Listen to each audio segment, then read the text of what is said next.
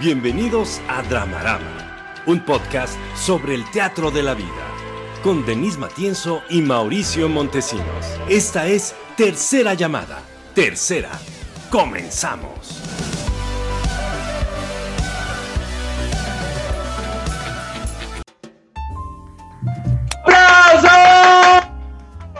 Bienvenidos una vez más a Dramarama, un podcast de análisis de cultura, medios y audiencias. Las redes del programa son Dramarama MX en Facebook, Twitter e Instagram y el correo del programa es dramaramamx.gmail.com. Y como cada noche voy a presentar a la mujer que me acompaña en la mesa para conversar, chorear y predicar, predicar perdón, lo que queremos, lo que creemos y lo que queremos creer. Denise Matienzo, ¡aplausos! Gracias, Mauricio. Voy a dar mis redes rápido para que me estoquen todo lo que quieran saber. Vayan, estoquen, me, me pueden estoquear en Instagram como Denis Matienzo, en Twitter como arroba la Matienzo. No me peleo con nadie, pero si me quieren estoquear ahí, vayan. Me pueden estoquear también en LinkedIn como Denis Matienzo Rubio. Y me pueden estoquear también en Facebook como Denis Matienzo Rubio. Solo me pueden estoquear, no me pueden amigar. Y pueden darle like a mi página, Bien Ser MX. Y ahí hago lives y hablo de bienestar mucha cosa bonita. Yo presento a Mauricio rápidamente para que ya presentemos a nuestra invitada. Mauricio es bien, quién sabe cómo. Preséntanos tus redes. Es bien, quién sabe cómo. Sí. Ok, bien, bien, me gusta la, la descripción. Me pueden contactar en Facebook, Twitter y Letterboxd como Pez de Oro MX, en Instagram como el Pez de Oro MX y mi LinkedIn para que vean qué he hecho en la vida y para que se enteren más allá de que soy bien quien sabe cómo, Mauricio Montesinos Albarrán. Y esta noche en la mesa tenemos a una lumbrera de la academia y por lo tanto me siento muy pendejo, me siento con vergüenza intelectual, pero voy a tratar de hacer mi mejor esfuerzo para no quedar mal parado. Silvia Sol, aplausos. Hola. Ya no, no sé más qué decir porque qué tal que si digo una pendejada. Entonces... Dila, dila. dila. Lo que voy- sea voy que a- digas, te lo vamos a creer. Voy a decirle a nuestras espectadoras y espectadores cuál es el título nobiliario de Silvia Sol. Es doctoranda en estudios críticos de género por la Ibero. ¿Qué hubo le? ¿Qué hubo le? Ay, no más. Silvia, ¿qué significa eso? Por el amor de Dios, danos luz. Eh, me queda año y medio, bueno, un poquito menos de doctorado y todavía no lo resuelvo. O sea que, no sé, pregúntenme en un año y les cuento. Ok.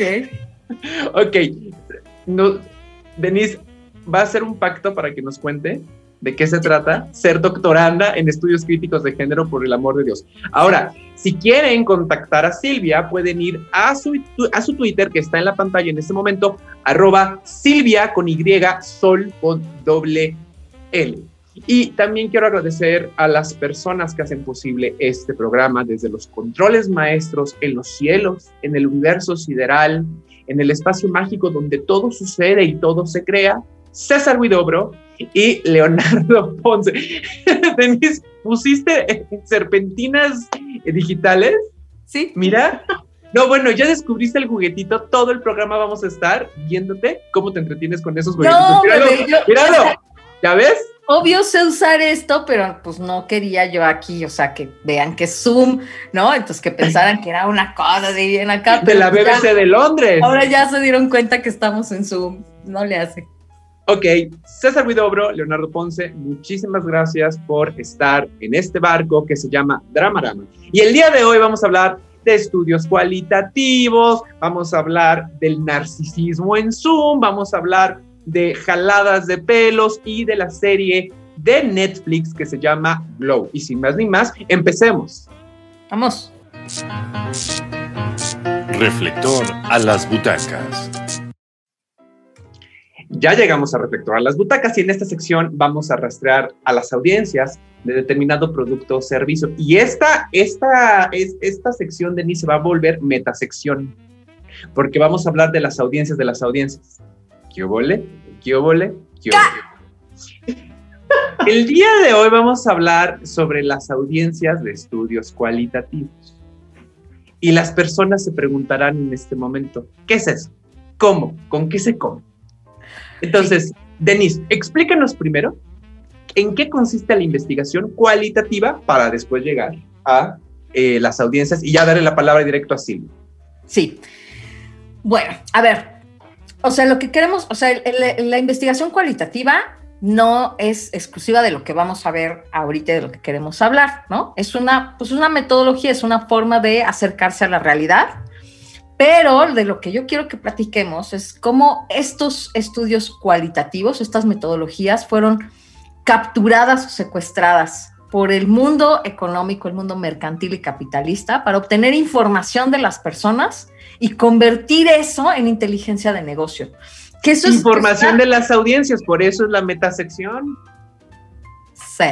Y entonces, ¿cómo esa, cómo esa información, te digo, se vuelve inteligencia de negocio y acaba siendo algo Em, mercadológico en lugar de sociológico, pero que se vale de las herramientas de la sociología y de otras, incluso de otras disciplinas, para traer información que se está quedando en los búnkers, estos capitalistas, em, mercantiles, y no está llegando a otros lugares de intervención social. A mí eso me parece muy cañón, pero vamos de a poco. Entonces, estas metodologías se usan para estudiar a las personas, ¿no? por qué las personas hacen lo que hacen. Y luego convertimos eso en cómo les vendemos más chido, ¿no? Pero de entrada es por qué las personas hacen lo que hacen, por qué piensan lo que piensan, por qué sienten lo que sienten, por qué se comportan como se comportan, por qué compran lo que compran, por qué se relacionan como se relacionan, por qué miran lo que miran, por qué hacen lo que hacen las personas. Entonces, dicho lo cual, Silvia ha trabajado desde la metodología cualitativa, desde el lugar más académico y desde el lugar también más capitalista y mercantil. Aunque también sea medio cejachera, ¿eh? no le crean que no le crean. También es medio cejachera, mi comadre. Pero, ¿cómo se vende todo esto? ¿A quién se le vende? ¿Quién realmente consume esta información y qué hacen con ella, Silvia? A ver, cuéntanos.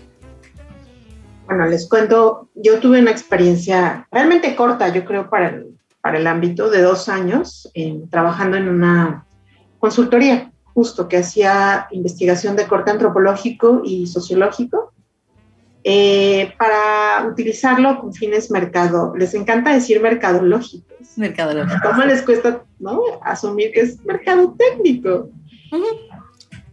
Mercadológico. y bueno, eso, el proyecto más grande que me tocó fue un proyecto sobre mujeres y consumo, identidad y consumo en mujeres. Y sí, o sea, estoy, creo que justo Denise da como en el clavo al decir que se genera mucho, mucha información que se está quedando en los búnkers, que además se sirve justo, ¿no? Para mercantilizar las cosas y que no llega necesariamente como a otros espacios de intervención social. Creo que ese es un problema por un lado, es un problema de la academia en el sentido de que mucho de lo que se produce en la academia está hecho en un lenguaje que es para entendidos, ¿no? Para entendidos, es un metalenguaje. Sí. Y no necesariamente hay, una, hay un objetivo de producir conocimiento para incidir en la sociedad, para, no sé, aportar algo a la transformación, ¿no? incluso para el diagnóstico, la detección de problemas sociales. Creo que se vuelve como como que se realimenta a sí mismo porque hacemos el estudio para que me paguen el SNIP y me pagan el SNIP para que hago el estudio y luego consigo un proyecto PAPIT para que me pague para hacer el estudio porque el estudio me paga para... Y así para, para las personas que no sepan qué es el SNIP. El SNIP y el PAPIT. A ver, cuéntanos, Silvia, qué es un SNIP, qué es un PAPIT. El SNIP es el Sistema Nacional de Investigadores del CONACYT. Es la gente que tiene una adscripción como investigadora, investigador en una institución de educación superior, que además tiene investigación, y por el hecho de ser investigadora o investigador del Sistema Nacional de Investigadores del CONACYT en México, reciben estímulos económicos. Eh, y el PAPIT es eh, un programa también de apoyo a la investigación eh, interno de la UNAM, pero creo que justo es lo que sucede con mucha de la producción del conocimiento. Está motivada y, los motores de esa, de esa producción académica es eh, justo el prestigio que se va creando haciendo un proyecto, publicándolo que te consigue un presupuesto para hacer otro proyecto para que lo publiques. Y es un sistema que se alimenta a sí mismo. En una torre de marfil, no sale de ahí, es para entendidos. Ahora, ¿no? una parte de, de, de, ese conocimiento, de ese saber hacer, se utiliza para la mercadotecnia. Pero también ahí pasan cosas. Silvia, yo quisiera saber tu versión de los hechos. Esta producción del conocimiento que sucede en las universidades, como lo decía Denise, sucede para alimentar el cosmos universitario. El prestigio pero académico. Pero aquí la pregunta es, las organizaciones capitalistas que necesitan saber cosas de las personas para poder venderles, no recurren a una universidad, recurren a una consultoría que se jala gente que tiene una formación universitaria y una metodología de la investigación para que afuera de la universidad puedan realizar esos estudios. ¿Tú qué piensas de esto? Pues, si lo digo en términos prácticos, yo diría que es una salida laboral para un montón de gente que estudiamos posgrados, ¿no? sí, que terminamos, o sea, y que terminamos en el desempleo. Esa es la realidad. O sea, personas que nos especializamos en metodologías cualitativas o en temas específicos de investigación y que no tenemos otras oportunidades laborales. Eso termina por ocurrir en algunos casos, ¿no? Por otro lado, también, justo, porque lo que se pone en juego aquí es el prestigio académico. Entonces, no, no es lo mismo decir, publiqué un artículo en la revista sociológica y decir, colabora en una investigación para, ¿no? ustedes pongan el nombre de la Venderle refrescos. Para vender, o para no vender refrescos, para vender agua o para vender lechugas o para no vender lechugas o lo que sea, ¿no? Entonces tiene que ver también con el prestigio académico.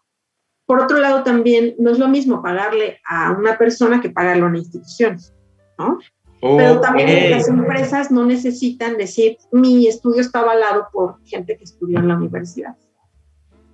Ya. El, el prestigio se juega en otras, en otras cosas, creo yo.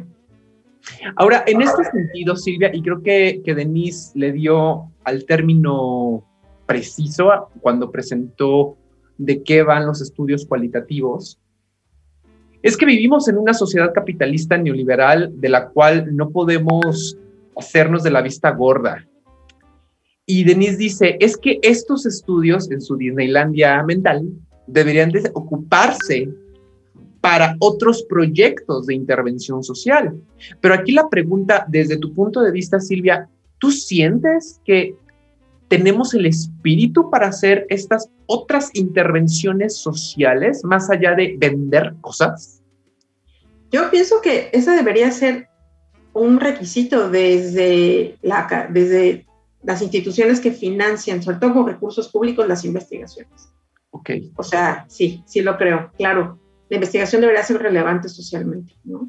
Y también creo que las empresas, o sea, el ser socialmente responsables debería ir más allá de ponerte una etiqueta. Sí, más allá de la, imagen. Ajá. Entonces también deberían, podrían, deberían ocuparse esos recursos para poder hacer intervenciones ¿no? que, que, transformen las comunidades, las sociedades, e incidan en los problemas, ¿no? Pero pues eso es, un, es el ideal. Sí, creo que al final hay un, tenemos un regreso de audio, no sé a ver si ahorita César nos ayuda. Tenemos em, como un dilema ético también ahí en el camino, porque al final las corporaciones eh, no tienen que responder, digamos, en sentido moral ni ético a nadie, ¿no? Hacen, hacen lo que buenamente les dé ganancia y punto. Pero también, yo que he estado involucrada también en estudios, por ejemplo, de política y sociedad, en distintos ámbitos, ¿no? O sea, que tienen que ver con, a veces con fines electorales, a veces con fines de entendimiento social, de, promoción de ciudadanía, etcétera.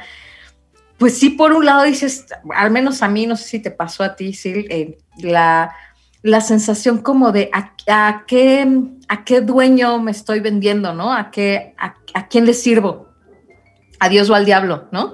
Porque es, por un lado es esta inteligencia de negocio o de inteligencia política, porque también ¿no? se, vende a los políticos, porque es quien lo paga, es que nuevamente lo que dijo Silvia es, es, es, es atroz y a la vez es cierto y es bueno, es, nos ha dado chamba a muchas personas que no tendríamos chamba en la academia porque no hay espacio para todos nosotros ahí. Y porque también tiene que ver con gremios, ¿no? Con cofradías, con un montón de grillas. Y entonces, poner al servicio esta inteligencia y esta metodología de alguien que después va a generar una campaña o que después de eso, una campaña política o que después de eso va a generar un programa eh, público, una política pública. Es, híjole, ¿hasta dónde está la frontera de, esto que, que hacemos para venderlo, no? Insisto, que lo pueden comprar un político, un partido político, una institución, ¿no? Una, una, secretaría de Estado, lo podría comprar una empresa, lo podría comprar una asociación civil. O sea, cualquiera de estos podría ser un, usuario o un consumidor de estudios cualitativos. La cosa es para qué, ¿no? O sea, ¿para qué van a usar esta información? Yo creo que justo aquí el punto es, lo que está a la venta es un saber hacer. ¿No? Sabemos hacerlo. Sí. El, para, quién es el dilema ético, para quien lo compra, para quien lo vende. Y puede ser llamado dilema ético cuando a lo mejor es la única alternativa que tienes. ¿no? O sea, estás vendiendo tu fuerza de trabajo. Entonces, el dilema ético lo tendríamos que poner a nosotras mismas, a nosotros mismos o a las empresas. Es decir, yo puedo dejar de consumir refresco embotellado, ¿no? Porque la extracción de agua que hacen deja sin agua a otras personas. Pero que yo deje de consumir agua tiene un impacto o deberían ser las empresas las que se cuestionen la manera en que extraen el agua de las comunidades. ¿En, qué lado ponemos el dilema ético? No lo sé, es, complejo, no creo que sea simple de responder. No, no, no, no, me, no, me parece que justo es, es complejo y no es simple, porque en efecto, ¿no? Del lado de los que trabajamos para quien nos contrata para hacer esta metodología, bueno, pues dices, bueno, pues yo también tengo que pagar las cuentas y yo también trato de hacer mis consumos más responsables, pero necesito trabajar.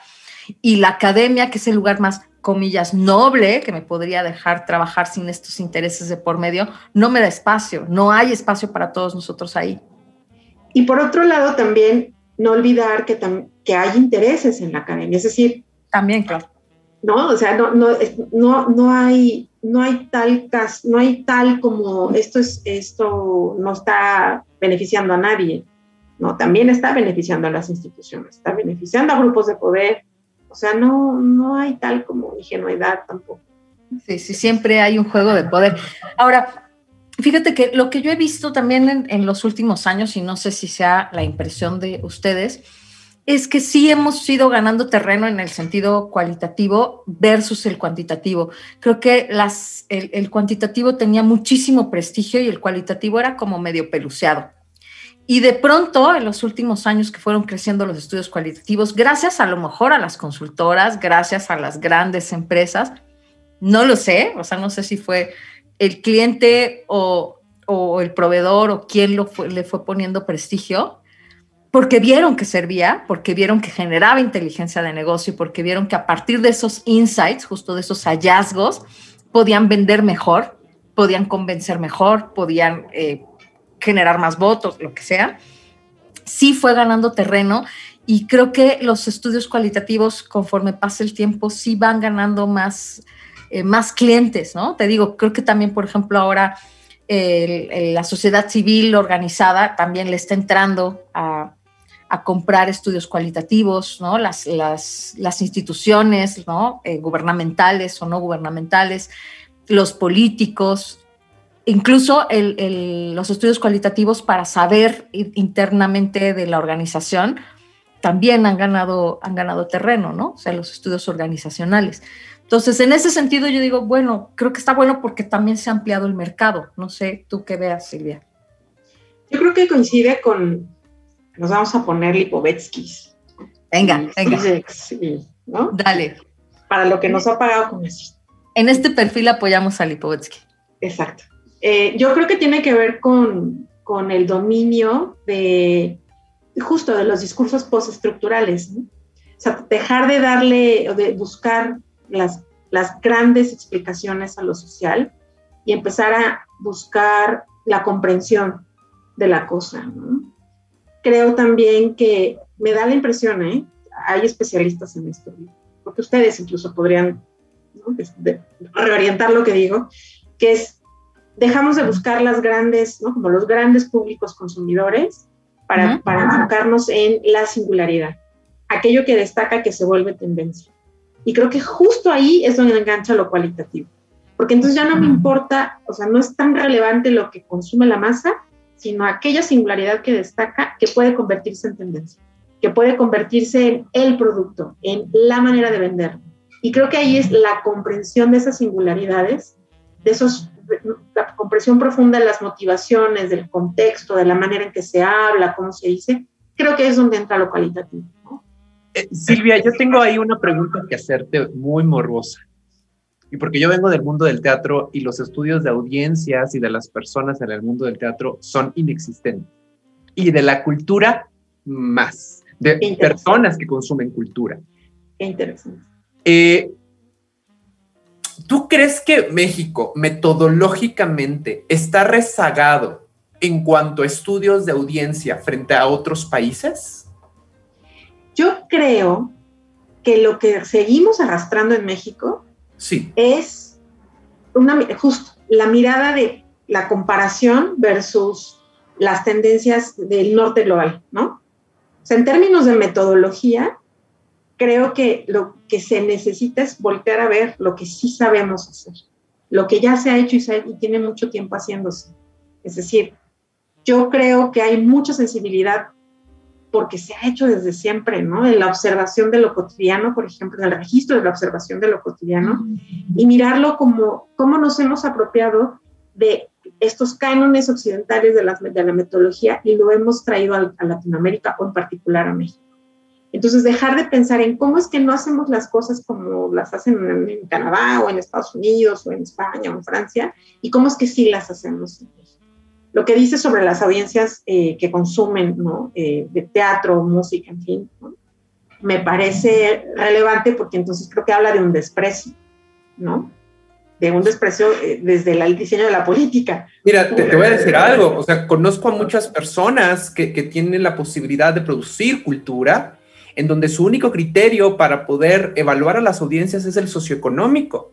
Pero tú podrás decirme, Silvia, que ahí hay un sinfín de complejidades. O sea, si tú me dices una mujer sé más, ¿qué significa? Porque culturalmente, ideológicamente, existen un montón de factores que hacen que esa persona sea como sea y que pueda consumir o no, en este caso, un espectáculo de danza, una obra de teatro, o si ya nos vamos a, a- a términos más capitalistas, un cepillo de dientes, un coche, una lavadora. ¿Sí me explico? O por ejemplo, ¿qué define a una mujer C menos? ¿El ingreso? ¿El gasto? ¿O su consumo cultural? Ujú. ¿Ese ¿Qué la examen, define? Silvia? Cierto. ¿Qué la define? Ay, yo, yo contestaría todas las anteriores. Para no quedar mal, para, Para no, no quedar mal. ¿Y qué le- ahora, eh, ¿para qué es relevante saber cada uno de estos? ¿Para venderle qué? ¿Para venderle a un candidato? ¿Para venderle un shampoo? ¿O para venderle una telenovela? ¿Qué es lo relevante? O las tres, pero ¿de qué manera? ¿Cómo se interrelacionan? Y claro, o sea, que creo, Silvia, que le, has dado al clavo. También hay como, para muchos empresarios y empresarias, hay un desprecio por las audiencias. Es decir, yo, a veces pienso, eh, Silvia, que nos hemos quedado en la, en universidad como institución social en México un poco atrapada en los 80 y seguimos pensando en masa. ¿En serio? ¿Todavía pensamos en masas? Cuando este aparatito, ay, me voy a matar, este aparatito ya nos tiene más que identificado como individuos. Y eso me preocupa porque digo, ah, caray, entonces sí los estamos peluceando, porque entonces pensamos que todos somos iguales, ¿no? Entonces cuando yo hago una telenovela, pues no le hace, porque todos son C más. Sea lo que signifique en tu, en tu cabeza el C más, ¿no? Porque esa es la otra. ¿Desde dónde lo estamos viendo? Al- No les voy a decir quién. No les voy a decir quién. Ay, no, Ah. di nombres, no, di nombres. No, no, no, no, No, no aquí puedo. decir nombres. No puedo. Tengo un non-disclosure agreement, pero No importa. Dale, dale. ¿no? El, o, o sea, un alto ejecutivo de una empresa diciendo, bueno, es que eh, antes nuestro mayor cons- público consumidor era C menos, pero gracias a Dios eso ha ido cambiando. y la gráfica de sus ventas así.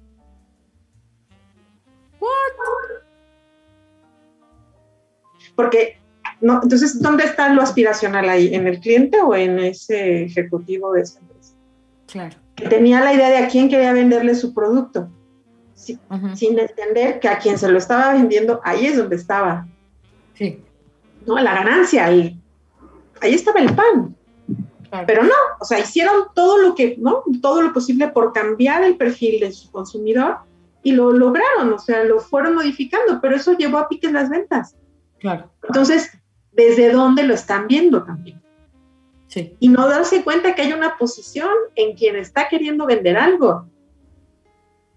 O sea, hay, esa es la, ¿no? no hay neutralidad en esto, no hay ninguna neutralidad. Ajá. Sí, siempre, o sea, sí hay un, hay un sesgo, ¿no? La otra es, eh, un poco quería yo llegar al uso, siguiendo el, estudio cualitativo de audiencias, que luego se vuelve también como muy, muy um, tramposo. Por ejemplo, en, ahorita recuerdo también, tampoco voy a decir nombres, pero al sujeto que hacía la investigación cualitativa para TV Azteca, ya hay quien sepa, pues lo sabe, que justamente contaba que, que, pues a partir de estos estudios se tomaban decisiones sobre los contenidos. Y me parece también súper tramposo, ¿no? Porque entonces es que ya, ya hay chistes de eso, en, hay muchas series donde dicen, es que el Focus ya dijo que no sé qué, ¿no? Es que el fo en el Focus ya salió, en el Focus. No, Denise, Focus. En el Focus, perdón, en el Focus. En el Focus ya salió que Mauricio tiene que verse más joven. Entonces, vamos, vamos, a hacerlo más joven. Y ya en el Focus ya salió que a la gente no le gusta que tal personaje hable de tal. Y de pronto digo también es, a ver, estamos confundiendo porque creo que lo están tomando como quanti en lugar de quali y los hallazgos para tomar decisiones así al vuelo. Además, hicimos el Focus hace, hace una semana y cambiamos los contenidos de la semana que antes espérame, no le has dejado a la gente ni siquiera acostumbrarse al contenido. Eh, eh, eh, y aquí sí, ¿no? El, el, transcurso del tiempo hace que las opiniones cambien y por supuesto también saber que no hay neutralidad en quien pide el estudio y no hay neutralidad en quien participa en el estudio y no hay neutralidad en quien modera el estudio, ¿no? Todos estamos lidiando con nuestros prejuicios y tratando buenamente ahí de sacar lo mejor que podemos, algo más o menos fidedigno, ¿no? Verosímil, no sé si, si verdadero, pero sí verosímil. Sí, que incluso está en el cómo haces la pregunta. ¿Cómo haces la pregunta? Claro. ¿Cómo estás haciendo la pregunta y, y eso qué puede producir? ¿no? ¿Qué tipo de resultados puede producir? Oye, Silvia, pero a ver, maestra, maestra Silvia. Yo quiero vender jabón, un jabón para manos, imaginemos. Y yo como empresario obcecado, necio y testarudo, pienso que mi producto va para mujeres. Entonces voy con una consultoría y le digo, oye, yo creo que mi producto va para mujeres semas. Ok. La consultoría va a investigar esas mujeres, arroja ciertos resultados. La pregunta es, Silvia, ¿esos resultados son determinantes para generar un modelo de negocios del jabón o son recomendaciones para hacer un modelo de negocios para el jabón? Yo diría que depende de quién pidió el estudio y para qué lo pidió. Tengo otra anécdota, ¿no? A ver. O sea, del estudio de cómo vamos a vender esto. Ajá, ajá. Bueno, entonces lo que ah, para este producto, para este target, lo que hace sentido es relacionarlo con la cultura urbana, con, ¿no? Y hay toda una propuesta ahí la persona que tomó la decisión lo que dijo fue, en la campaña vamos a poner a esta actriz. Le valió gorro. Porque me gusta mucho, ella es muy guapa. Ok. Así. Ajá, porque sí. Entonces, pues va a determinarlo, depende, ¿no? Depende quién lo pidió, depende para qué y depende eh, el peso de decisión que tenga esa persona. Tú dime quién se acuerda de esa campaña. O sea, ¿en qué trascendió? ¿Cómo posicionó el producto? Fue Ajá. absolutamente irrelevante. Se pueden gastar millones, millones, millones sí, en hacer estudios que terminan en un cubo de basura. ¿Es en serio? Sí. Sí. O sea, Sí, es que pasa. para mi cabeza es un poco incomprensible que yo te estoy pagando, imaginemos, un millón de dólares para que me digas cómo es mi audiencia, para que al final del día acaba haciendo lo que se me hincha la gana. Pasa, pasa mucho. Hay un hay una tendencia, pero esta no es una tendencia, eh, digamos, generalizable. Hay una tendencia en las agencias grandes de publicidad, por ejemplo, a tener un área que se llama planning, ¿no? Y esta área se convirtió en el vínculo justamente entre los estudios, los creativos y los ejecutivos de cuenta. Porque justamente había eso, los ejecutivos de cuenta luego le hacían demasiado caso al cliente porque están al servicio del cliente y no pelaban los estudios cualitativos y los creativos son creativos, son artistas, entonces lo que ellos digan es su arte y entonces no importan los estudios. Sí, esto pasa también, ¿no? Luego lidia con los creativos. Y entonces se crearon estas áreas de planning que eran justamente el mediador, que decían, a ver, espérenme todos, a ver, aguanten, dejen ir a hacer un estudio, traigo aquí los resultados y nos vamos a ir alineando todos a este estudio porque a ese que le queremos vender, eso es lo que ellos dicen, no lo que nosotros deseamos aquí desde nuestra cúpula del, del edificio en Santa Fe, sino allá abajo, allá afuera, eso es lo que dice la audiencia, el consumidor. Pero no es, te digo, no es una tendencia generalizable, lo tienen prácticamente las agencias más grandes y más grandes, te estoy hablando de, o sea, de agencias muy grandes. Porque Las nacionales. transnacionales, porque ya de medianos para abajo no tienen este, esta, esta, esta área de planning y buenamente pues a veces hacen estudios, a veces no.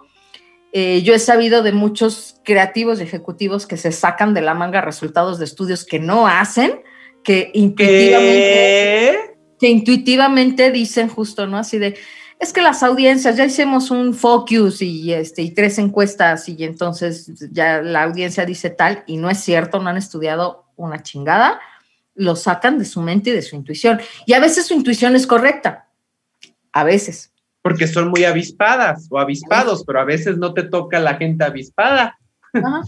Y pasan tantas cosas, porque yo creo que les ha tocado, ¿no? Encontrarse gente en la calle que está levantando encuesta para una, Sí, sí, ¿no? sí. para un claro. estudio de marca, etc.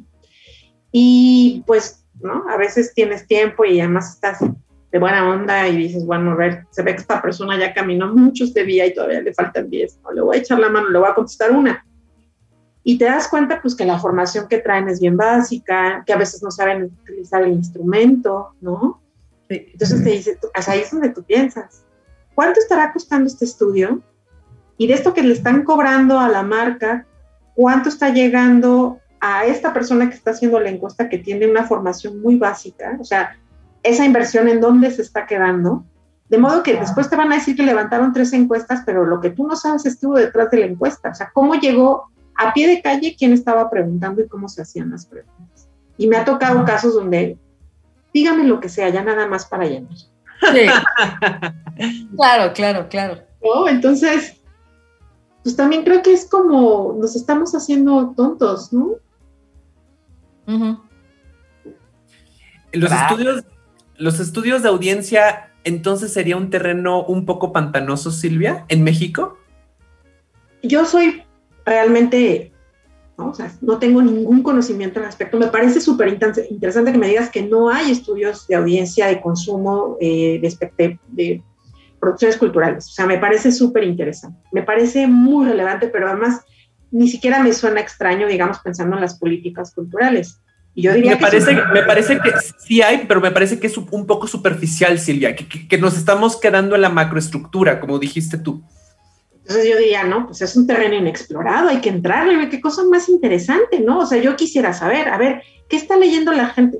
¿Está leyendo la gente? ¿Qué está leyendo? ¿Qué está viendo? ¿Qué está escuchando? Eh, y es diferente la gente que vive en la periferia de la ciudad, la gente que vive en la Benito Juárez, y es diferente por edades. ¿Qué les interesa? ¿Qué temas traen? ¿Cómo le llaman a las cosas? ¿Qué lenguajes utilizan para comunicarse? Oye, Silvia, para cerrar esta sección y sin que te comprometas y sin que tu acuerdo de confidencialidad se rompa, existe un dato que, bueno, has estado en una investigación y encontraste un dato que dijiste, güey, este dato tendría que estar en intervenciones sociales, no tendría que estar en la mercadotecnia. ¿Has encontrado ese dato? Sí.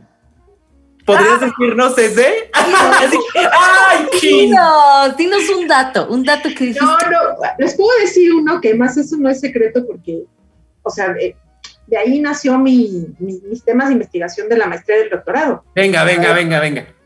Encontrar esta, esta investigación de, sobre mujeres, identidad y consumo en siete países de América Latina, 10 ciudades, con mujeres entre, creo que 18 y 60 años. O sea, era una cosa muy amplia, una cosa así, eh, monumental, ¿no? Entonces, encontrar que las mujeres se definían a sí mismas a través de las entrevistas, de todo el trabajo de campo que se hizo, cualitativo todo, eh, que se definían a sí mismas como madres, independientemente de la edad, de si estaban o no en pareja y de si tenían o no tenían hijos o hijas, se definían a, a las mujeres como madres. Y yo dije, ah, mira qué interesante. Y las mujeres que no somos madres ni queremos ser madres, ¿cómo nos definimos como mujer? Ujú. Y para mí eso fue, el- o sea, ahí fue donde nació mi proyecto de investigación de la maestría al que le di continuidad en mi doctorado. Ese es mi tema central de investigación, las mujeres que decidimos no tener hijas e hijos. Ese es uno, pero hay otro que no les voy a decir. ¡Oh! ¡Nos emociona, Silvia! Ya dinos. Bueno, está bien. Antes de que pasemos a la siguiente sección, le mandamos un saludo a Mayra Martínez, que nos puso aquí linda noche. Muchas gracias, Mayra. Gabriela Sol, aquí está y dice, fíjate algo interesante, dice, pero sí también pasa en proyectos sociales donde llegan los planes para coadyuvar a la comunidad sin estudiar si esos planes realmente aplican. Y eso es, es que eso es atroz.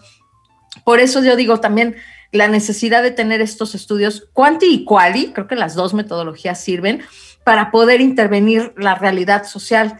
Porque en efecto, ¿no? Llegas a la comunidad y entonces llegas con una serie de presupuestos que están realizados en escritorio, que son realmente así, son de oficina, de escritorio, en tu oficina de reforma y que llegas ahí y la realidad es otra. Y ¿por qué no, por qué no fuiste a la realidad a investigar?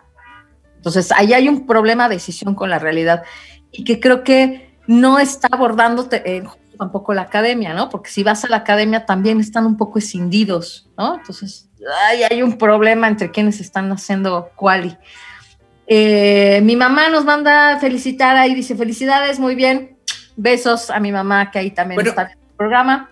Nada más para cerrar esta sección y para ponerle el toque TV Notas, porque hemos estado muy colmex. Muy Para ponerle el, el toque TV Notas, Ya, va- vas a analizar, esto, esto iba muy bien. Pamela Chu, Pamela Chu, no. a ver, Voy a analizar la película Coco de Pixar.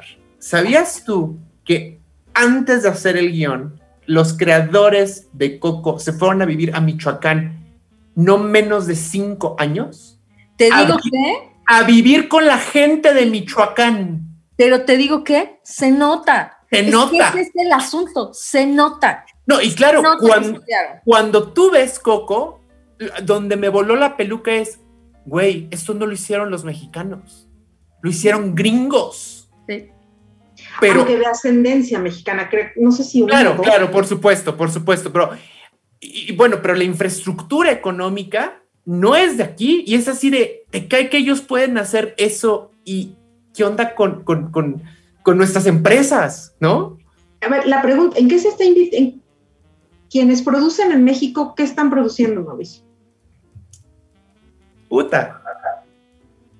Ajá. Bueno, si quieren, vamos a la siguiente sección. Sí, sí, vamos, vamos, a, ¿Le a lo que a sigue, llorar? César, a lo que sigue.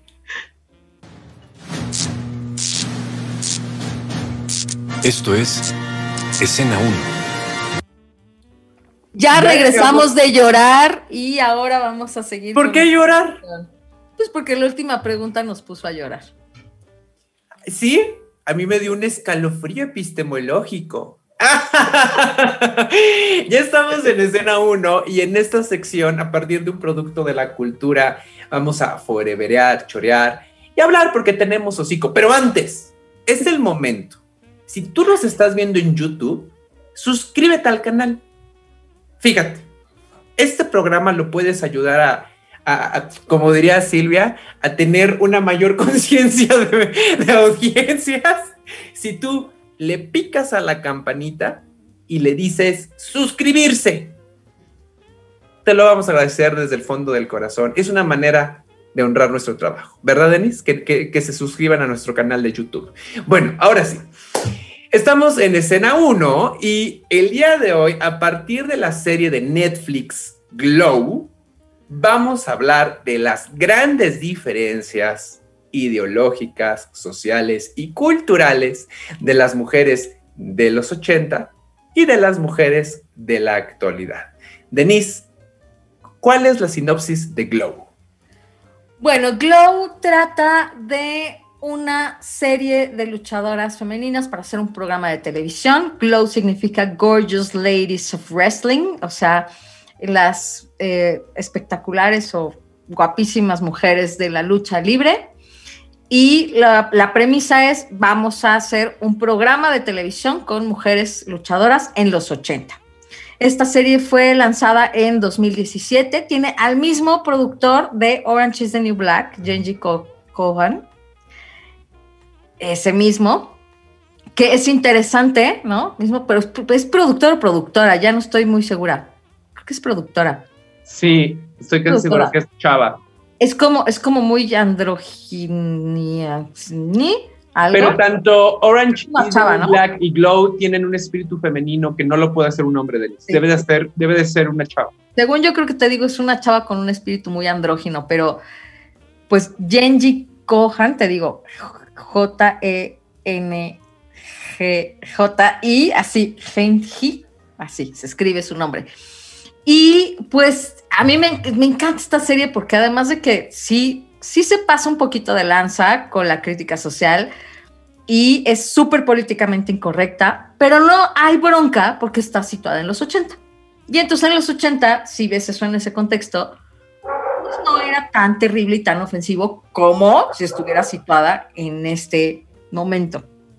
La protagonista es Ruth, que es una actriz, ella se dedica a actuar y está haciendo audiciones en... Pero le va de la chingada. California, pero le va de la chingada y, y hace muchas estupideces, porque más eso, hace muchas estupideces Ruth, pero ella quiere ser una actriz seria las demás del cast, la verdad es que es un cast muy adorable, pero no son necesariamente eh, actrices, excepto la, la, en realidad, la protagonista del show, que es la antagonista de la protagonista, eso está muy loco.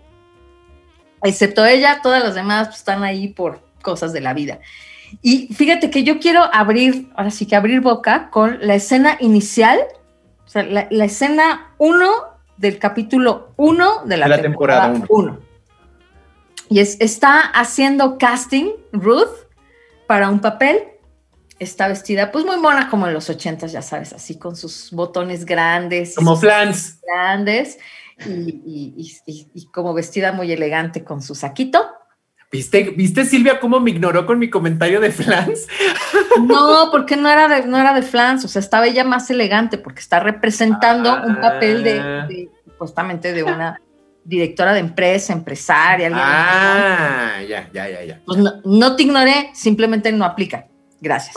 Ok, siguiente. Por eso me ignoró. ok, bueno. Y entonces está ella, es que a lo mejor ya no te acuerdas de esta escena, porque igual la viste hace tiempo y ya no te acuerdas de esta escena, y yo la acabo de revisitar. Y entonces está ella haciendo esta escena y dice, es que, claro, esta es mi empresa y yo estoy en, en, esta dilema de la empresa, la, la, la. Y entonces le dicen, oye, pero es que ese no era el papel. Y ella, ¿cómo? Es a mí me da mucho gusto y les agradezco mucho que haya un papel como este para una mujer, porque no hay papeles como este para una mujer. Es que no, ese, no era ese el papel. De hecho, ese es el papel de un hombre. En realidad, el papel de la mujer es el otro, el, y ella dice, pero Mel no era Melanie, es que yo era Melanie. No, es el otro. Y ella así de, bueno, ok, a ver, déjame retomar, ¿no? Entonces, a ver, me voy a dar pie, así lo último que decía es, y entonces esta es mi empresa y no voy a dejar que me la quiten, ¿no? Siguiente es el papel que ya le toca a ella. Su café, señor. Esa es la escena uno, ese o sea, ya con esto en la cabeza, te pone todo el contexto, ¿no? Así de, estos eran los ochentas, estos eran los papeles, esto es lo que le va a tocar vivir esta chava, ¿no? Todo este machismo y a ver qué pasa. Así abre boca. La pregunta sería, ¿y las cosas han cambiado? Tómala. No tanto. Y ah, lo platicábamos acá alguna vez cuando hablábamos de Mad Men, que fíjate, está peor. Mad Men es de los 60. Y decíamos, y no ha cambiado tanto. Y bueno, los 80 ya, ya está más para acá, mana, ¿no? Pues desde los 60 no ha cambiado tanto. Estas chavas están en un, en un contexto donde todavía sigue aplicando un montón de machismo y donde ellas son vistas, por supuesto, como un producto. O sea, las, las están, eh, digamos, ayudando o las están eh, promoviendo en tanto que son un producto y saben que lo que van a vender es carne. Van a vender historia, pero van a vender carne. O sea, es importante que ellas se vean guapas y que la gente sepa que, ¿no? Pues son mujeres ahí, que, ah, qué sexy, ¿no? Mujeres peleando. uh. Sí, yo lo que me pregunto es si realmente las cosas han cambiado mucho, Denis. No sé. No mucho. ¿No? Siento que no O sea, mucho. Yo tampoco creo que hayan cambiado mucho. Eh, y tampoco, o sea, tampoco diría que solo pasa en esos ámbitos, ¿no? Es decir, ay, no sé, pero bueno, o sea, yo puedo decir lo que quiera, ¿no? Entonces, Tú di lo que tú quieras, venga. o sea, con esto que acaba de pasar con la mujer que es candidata a presidenta municipal y el señor que es candidato a gobernador. eh, ¿El o sea, de Lord Nalgada? Ajá. Lord Nalgadas, güey, no mames. no sé, la, la chava al final se queda callada, ¿no? Es decir, no pasa nada. Ujú. Es muy distinto, ¿no? Es decir, ella sabe que le puede costar la candidatura, decir, pues sí, me manoseó y no está bien. No, mejor me quedo con la candidatura porque igual sé que no hay otros espacios, porque sé que si yo hablo me voy a quedar sin espacios políticos, eh, voy a ser la vetada del partido, voy a ser la vetada de este lugar. Pues si mi lugar es este, ¿qué tanto tantito? No sé. O sea, O, o que tal en un sentido pragmático, ¿no? De, bueno, ahorita me aguanto esta para acceder al poder y qué voy a hacer después con el poder. También eso sería interesante, ¿no? Cuando llegue ahí, después qué hago, porque igual y tengo que tragar mierda un rato. Si, si es en aras de un bien mayor, a lo mejor podría yo decir, bueno, veamos, ¿no? Veamos, no digo si está bien o mal, no sé, veamos. Pero, pero si no, la verdad es que si nada más es por, por tener el, el- poder y llegar a- a- a un puesto mayor, digo, ¿y qué vas a hacer después? O sea, ¿vas a seguir replicando estos mismos esquemas? ¿Vas a seguir permitiendo? Porque entonces no sirvió de nada. Nada sirvió de nada. Lo, bonito de la serie Glow es que este programa se compone de mujeres muy diferentes en términos de ideología, de idiosincrasia, de clase socioeconómica para, para participar en el show de lucha. Y en ese sentido, Silvia, te quisiera preguntar que de pronto el tema de, de género está en la tribuna pública y es un asunto de percepción, o más bien es una, es una duda percepción. no sé si no sé si esto está llevando del discurso pasa la acción en clases, en grupos más citadinos, mientras que en, en- en- en otros estados de la República no pasa del discurso. Es decir, se queda solamente en la conversación, pero no se lleva a las acciones. ¿Tú qué piensas, Silvia? No, yo creo que pensando en las manifestaciones, por ejemplo, del 8 de marzo, o sea, hace mes y medio, ¿no? que no solo hubo manifestación en la Ciudad de México, sino en diferentes estados y diferentes ciudades del país.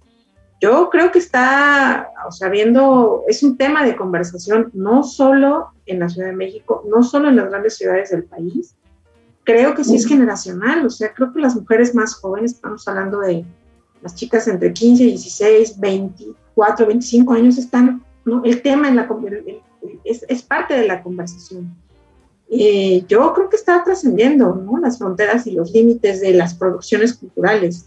Más bien, yo me pregunto en, de- en qué manera las producciones culturales son un buen- una buena caja de resonancia de lo que pasa afuera. Yo creo que las producciones culturales en México no, o sea, me da esa impresión, se quedan muy atrás de los temas que están ahorita en conversación entre las mujeres más jóvenes y creo que hay muchas cosas que se están hablando que tal vez las llegas a ver en producciones, por ejemplo, en Netflix. Hay series que están reflejando otras, otras cosas, otras preocupaciones de las mujeres más jóvenes. Glow sería una, claramente, este asunto de la diversidad en la representación, ¿no? Mujeres gordas, mujeres negras, mujeres mujeres asiáticas, mujeres europeas, ¿no? mujeres pobres, mujeres más, más, grandes, mujeres lesbianas, mujeres, ¿no? de toda clase de mujeres. Es muy interesante porque un show como ese en los 80 no hubiese sido posible. La televisión de los 80 era una, mujer era una televisión de mujeres blancas y delgadas, productos para el consumo.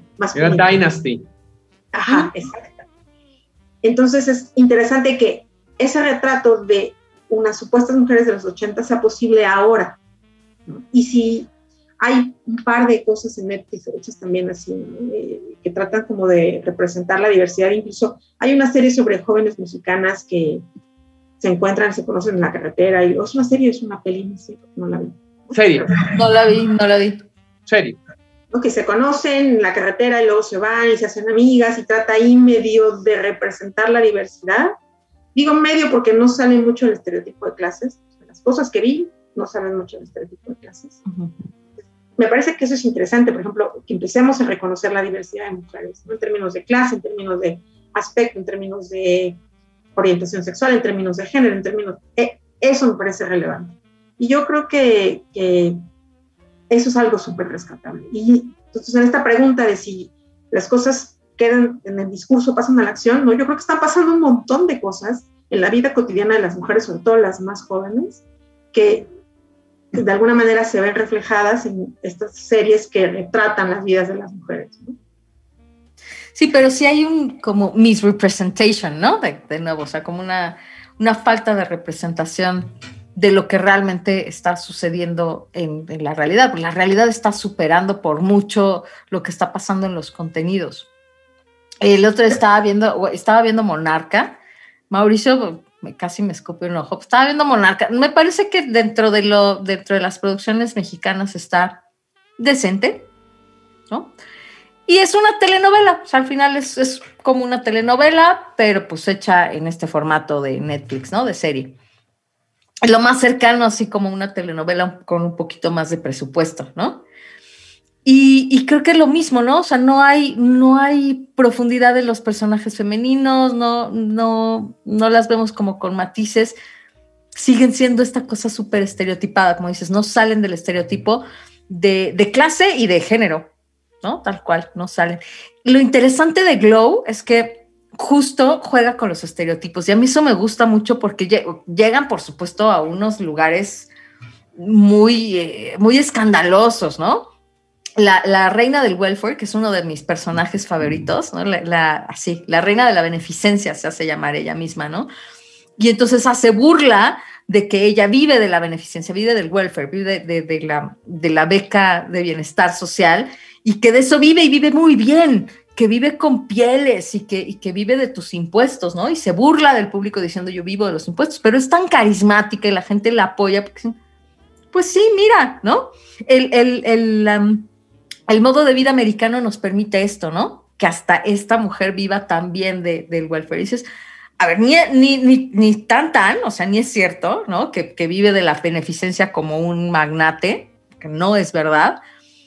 Pero, pero también esta mujer, claro, no, no vive así. O sea, ella no es cierto, ella vive en una situación precaria, ¿no? Con muchísimo esfuerzo y no es, no es una no somos no sé si a lo mejor el término que voy a usar sea hasta ofensivo, pero no es una mujer nacona, ¿no? O sea, no, no, es, nacota, es una mujer que viene de la cultura del esfuerzo y que finge ser nacota ahí en, el cuadrilátero para ganarse al público, ¿no? Y, el estereotipo es, es atroz, ¿no? Es una mujer que vive del welfare y vive bien y, y vive haciendo alarde de eso no, no hay alarde de eso, ¿ves? Sabes, vivir del welfare es una cosa terrible de pobreza, ¿no?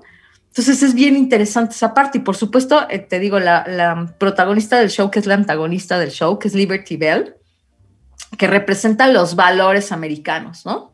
Y entonces es, rubia, tetona, eh, grande, hermosa y todo el tiempo dice valores morales, ¿no? Como además, ¿no? Como si la sociedad, ¿no? Entonces, valores morales y valores de la democracia y valores de la libertad, ¿no? Y quien se le contrapone es la rusa, ¿no? Porque en ese momento está la plena Guerra Fría. Entonces, la rusa dice unas cosas estúpidamente hilarantes que tienen que ver con estereotipos de los rusos, ¿no? Que no tienen nada que ver con la profundidad de, de la cultura. Entonces, esto es súper interesante y es súper políticamente incorrecto. Y solo creo que lo que dice Silvia es, solo lo, lo podemos ver en los ochentas desde ahora. Eso es lo interesante. Impensable, ¿no? O sea, impensable que en aquel momento se pudiera haber retratado tan cómicamente la realidad. Claro. Pero también es impensable que hagamos esa serie situada en el momento actual. ¿Te parece? Me da la impresión de que sería súper ofensivo.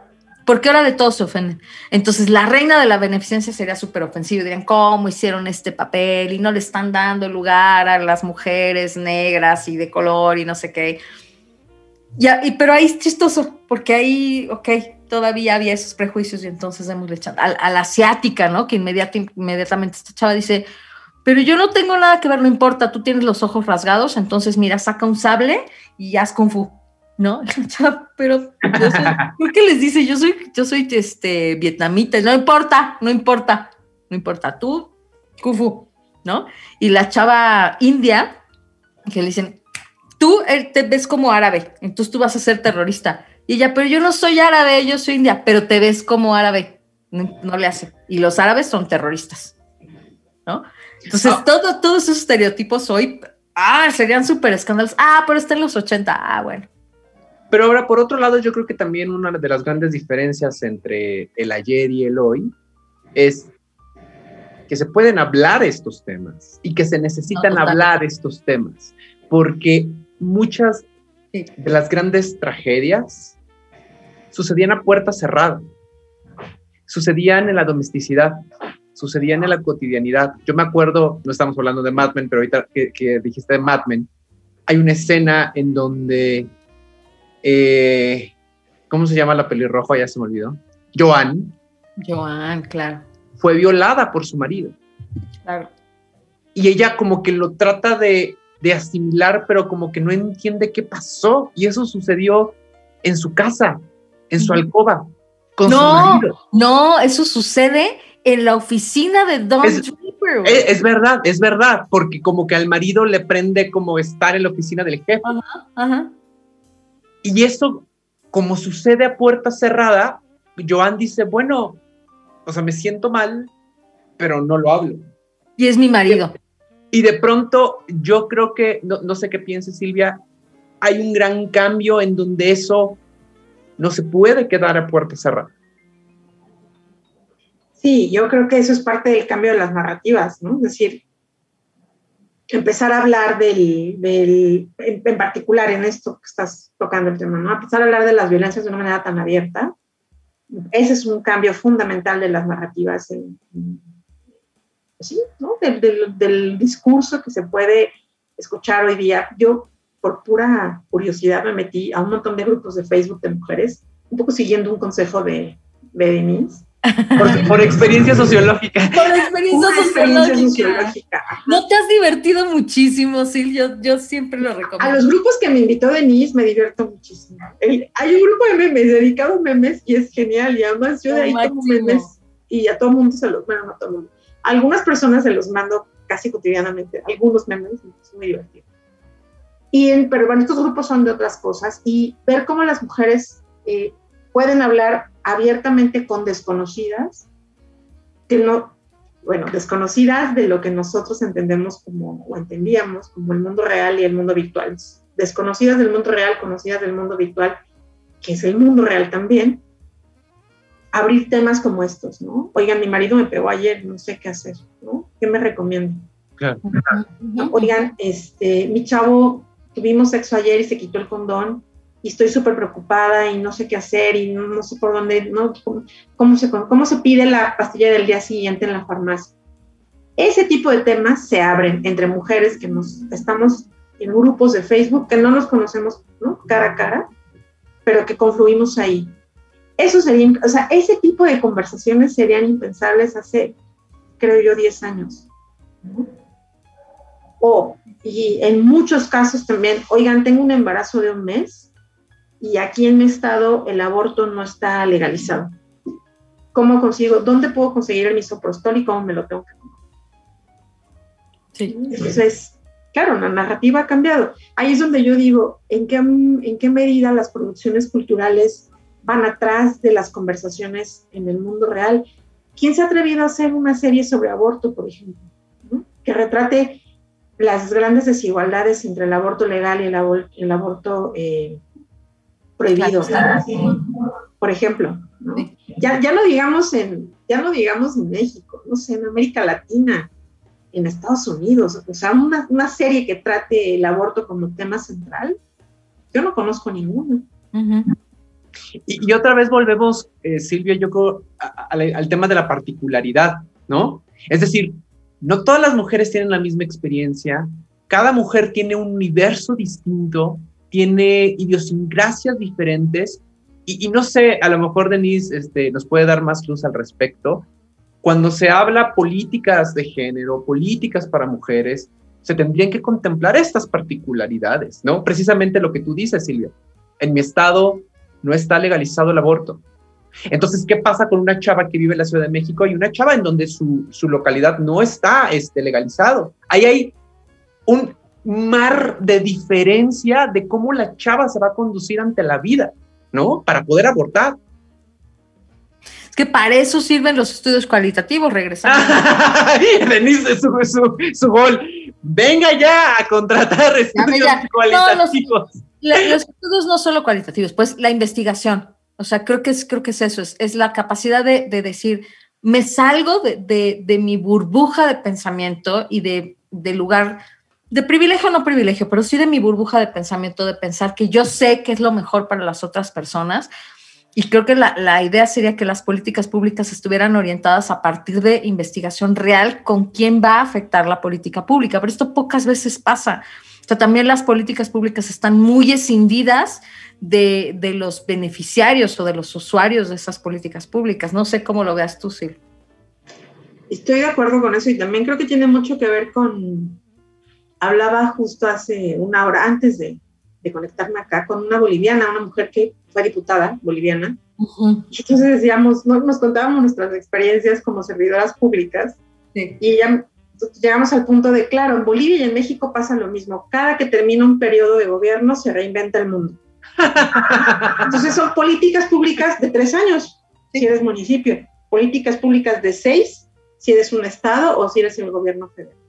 Claro. Siguiente va hay continuidad en el partido y a lo mejor medio ahí alguna cosa sigue, pero en general es la reinvención, la reinvención del mundo y entonces tampoco hay, no, o sea, el hecho de que el servicio profesional de carrera esté limitado a algunos espacios del gobierno federal, sí. olvídate que eso suceda en el municipal, pues me parece que también habla de la manera en que se hacen las políticas, ¿no? Ahora, y ya para cerrar la sección, chicas, creo que también lo, lo, lo interesante de, de, estas producciones culturales es que ya no están dirigidas en muchos casos por hombres, están hechas por mujeres. Y eso sí le da otra visión y otro tratamiento a la anécdota, a la historia, a los personajes, vamos, hasta la narrativa audiovisual. Y yo creo que en los 80 el mercado de, de, del entretenimiento estaba dominado por hombres. Y actualmente vemos a chavas que producen, que dirigen, que escriben y que tienen esta visión femenina que histórica, sistémicamente, no ha sido escuchada, Silvia. Entonces, tener una serie como Glow nos da la posibilidad de ver otras perspectivas, o como por ejemplo, Denise, cuando vimos eh, The Morning Show, que es claro. una serie producida por Reese Witherspoon. Sí, y sí, esta sí. chava decide qué va y qué no va. Y claro, desde su visión como mujer gringa, con un montón de privilegios, pero desde su visión de mujer, con un sinfín de características, va a contar una historia. Y eso es súper, súper interesante. La otra vez estaba escuchando sobre, oigan, ¿y si la Biblia le, escri le escribió una mujer y la malentendieron? Y me pareció alucinante, alucinante. Dice, claro,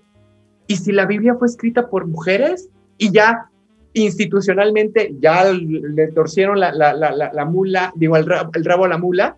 Entonces, creo que eso es muy interesante ahorita en este momento que estamos viviendo, ¿no? Sí, o porque pensamos que Dios es hombre. Exacto. O sea, por. Ujú. Claro.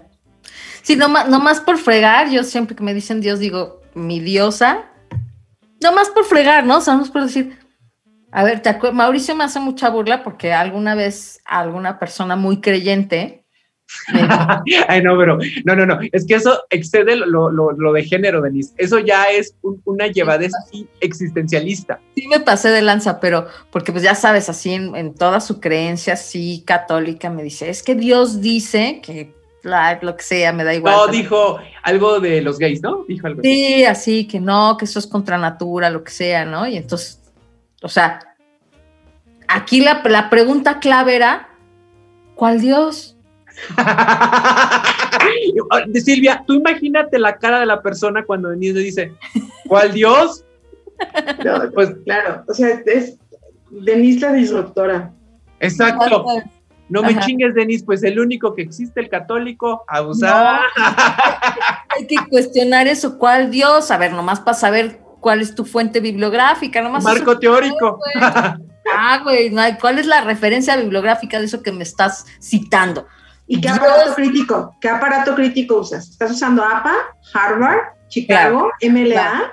Digo, ¿Cómo estás citando? Yo nada más para saber, o sea, no, no te estoy diciendo que lo que digas esté bien o mal, solo estoy buscando la referencia bibliográfica, pero dice Mauricio que fue muy llevado de mi parte. Existencialmente, Silvia. Existencial. yo, yo en esta, en esta voy con Denise, estuvo muy bien, la verdad. ¿Verdad que era la pregunta que pertinente a eso? Dios En- envidio, en- envidio su velocidad de respuesta. claro, hubieras visto la cara que me puso la persona, o sea, te quedó así. tric. O sea, y se como suicidó después, Silvia, esa persona. No, no, no, suicidó. Aneurisma, sí, sí, seguro. claro. sigue viviendo, pero sí noté como, o sea, como si hubo un error en la Matrix, o sea, como no, un rayón de disco. Sí. no computó, ¿sabes? Así como de, mm, no, no, esa, no, o sea, como no computo esa pregunta, error, error, no, así. Para cerrar esta sección, yo sigo insistiendo con este ensayo de Virginia Woolf que se llama Un cuarto propio o una habitación propia, depende de la edición que compres. Los personajes femeninos siempre serán más interesantes que los personajes masculinos. A lo que sigue, César. Lleve la playera, la pluma, la taza, lleve el souvenir. Ya estamos en el souvenir y en esta sección vamos a recomendar algo porque queremos, porque podemos y porque nos gusta ser evangelistas de lo que consumimos y de lo que compramos o de lo que adquirimos o de lo que nos regalan. Entonces, Silvia, vamos a empezar, Denise y yo, para dejarte pensar cuál es tu recomendación y vamos a cerrar contigo. Denise, venga. Voy a recomendar un disco del 2017 que se llama Buen Soldado. Es el disco de Francisca Valenzuela. Francisca Valenzuela es chilena, es cantante de pop y este tiene más discos ya más recientes, pero este disco es uno de mis favoritos. Te digo, se llama Buen Soldado y lo encabezan justamente estas canciones, justo como Buen Soldado, que es muy bonita porque justo hace una crítica, varias de sus canciones en este, en este disco tienen una crítica interesante ahí al patriarcado, al machismo, a los conceptos de mujer. Entonces, buen soldado justamente refiere como estas, ¿no? Esta idea de el buen soldado, el hombre bueno, el que tiene cartera, el que paga por un beso, el que no derrama lágrimas, ¿no? Y tiene otro par de canciones interesantes como Quiero verte más, que dice, aunque tengas a otra pendiente, quiero verte más, aunque por un momento verte, quiero verte más, ¿no? Que también tiene su truco. Y Mujer Modelo, que también es grandiosa porque justo dice, habla de un montón de experiencias de mujeres y diciendo, esa mujer modelo, mira su, su cara, mira su pelo, mira sus labios, no, yo siempre atrás me quedo porque yo quiero ser esa mujer modelo. Y se va construyendo a partir de las historias hasta decir, yo no me quedo atrás, ¿no? También soy una mujer modelo junto con todas estas mujeres modelo. Eso es interesante la exploración que ella hace de, del del mundo de lo femenino versus lo masculino ahí. Buen Soldado, Francisca Valenzuela del 2017, escúchenlo en su plataforma favorita. Bueno, yo eh, como quiero ser eh, Calma Almeida de Petatiux, voy a recomendar un disco, ya sea LP o disco compacto, le hace CD porque ya son cosas vintage en este momento de la vida. Voy a recomendar este disco, les voy a enseñar el objeto porque para eso se los traigo, para, para honrar a los objetos. Para presumir. Este disco de Amparo Ochoa, ay, es que la luz, ay, es que en este estudio, ay, A ver. el disco se llama Yo pienso que a mi pueblo, aquí está este disco de Amparo Ochoa y les voy a enseñar la bonita contraportada y les voy a enseñar este disco. Y miren, hay mujeres, y lo hemos platicado, Denise, en este programa, que con solo escucharlas cambian la atmósfera del lugar. Como por ejemplo Anita Baker, como por ejemplo Solé de Presuntos Implicados, o por ejemplo Irma Franklin, en fin, un sinfín de mujeres que con solo cantar cambian la atmósfera. Amparo Ochoa entra en esta categoría, pero Pero. lo que cuenta en sus canciones es sumamente conmovedor. Porque esta chava viene del grupo de los 60 de la canción de protesta, en donde a través de sus canciones quiere darle voz a demandas e injusticias sociales que vivían en su tiempo.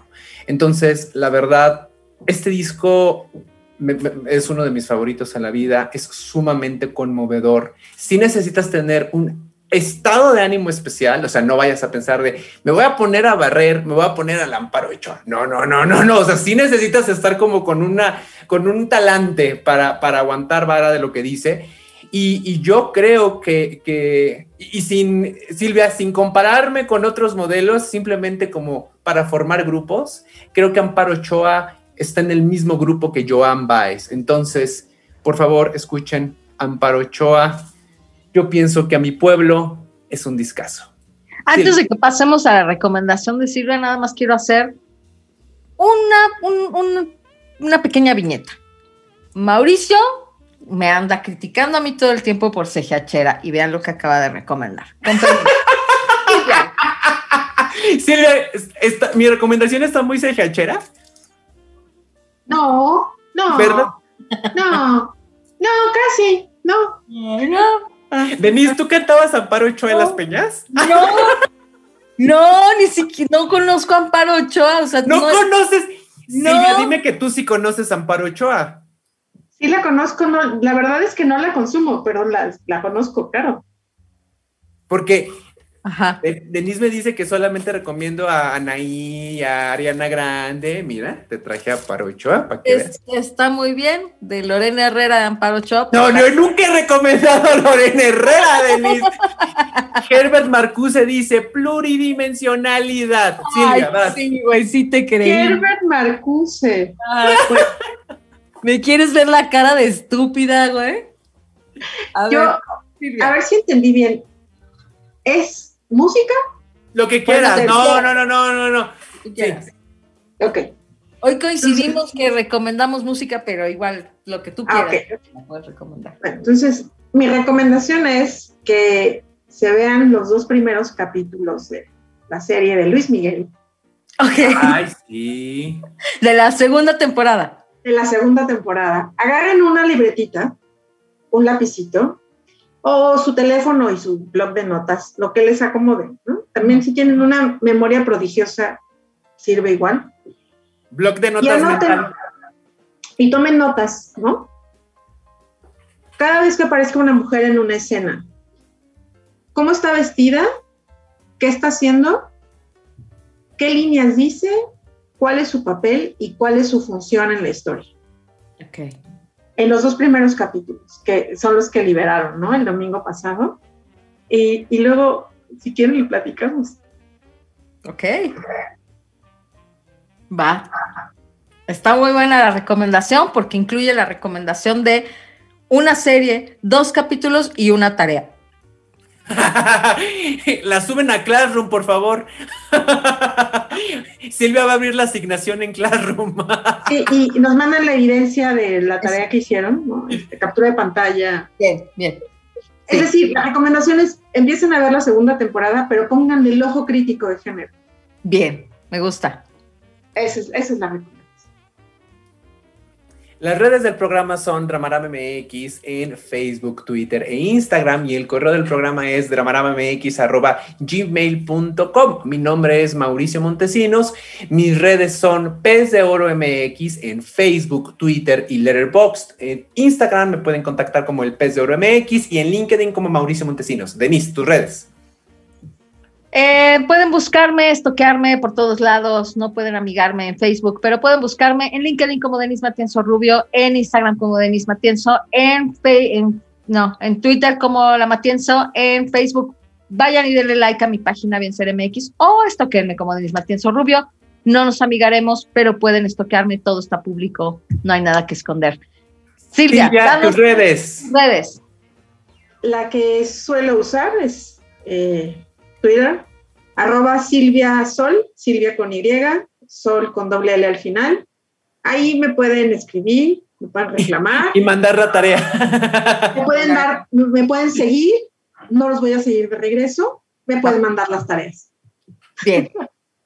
Súper. Gracias César Vidobro, Leonardo Ponce, que están en los controles maestros. Nos vemos la siguiente semana. Cuídense mucho. Bye. Gracias, gracias. Gracias, Silvia. Gracias. Esto ha sido Dramarama, con Denise Matienzo y Mauricio Montesinos. Te esperamos la próxima semana porque siempre hay drama.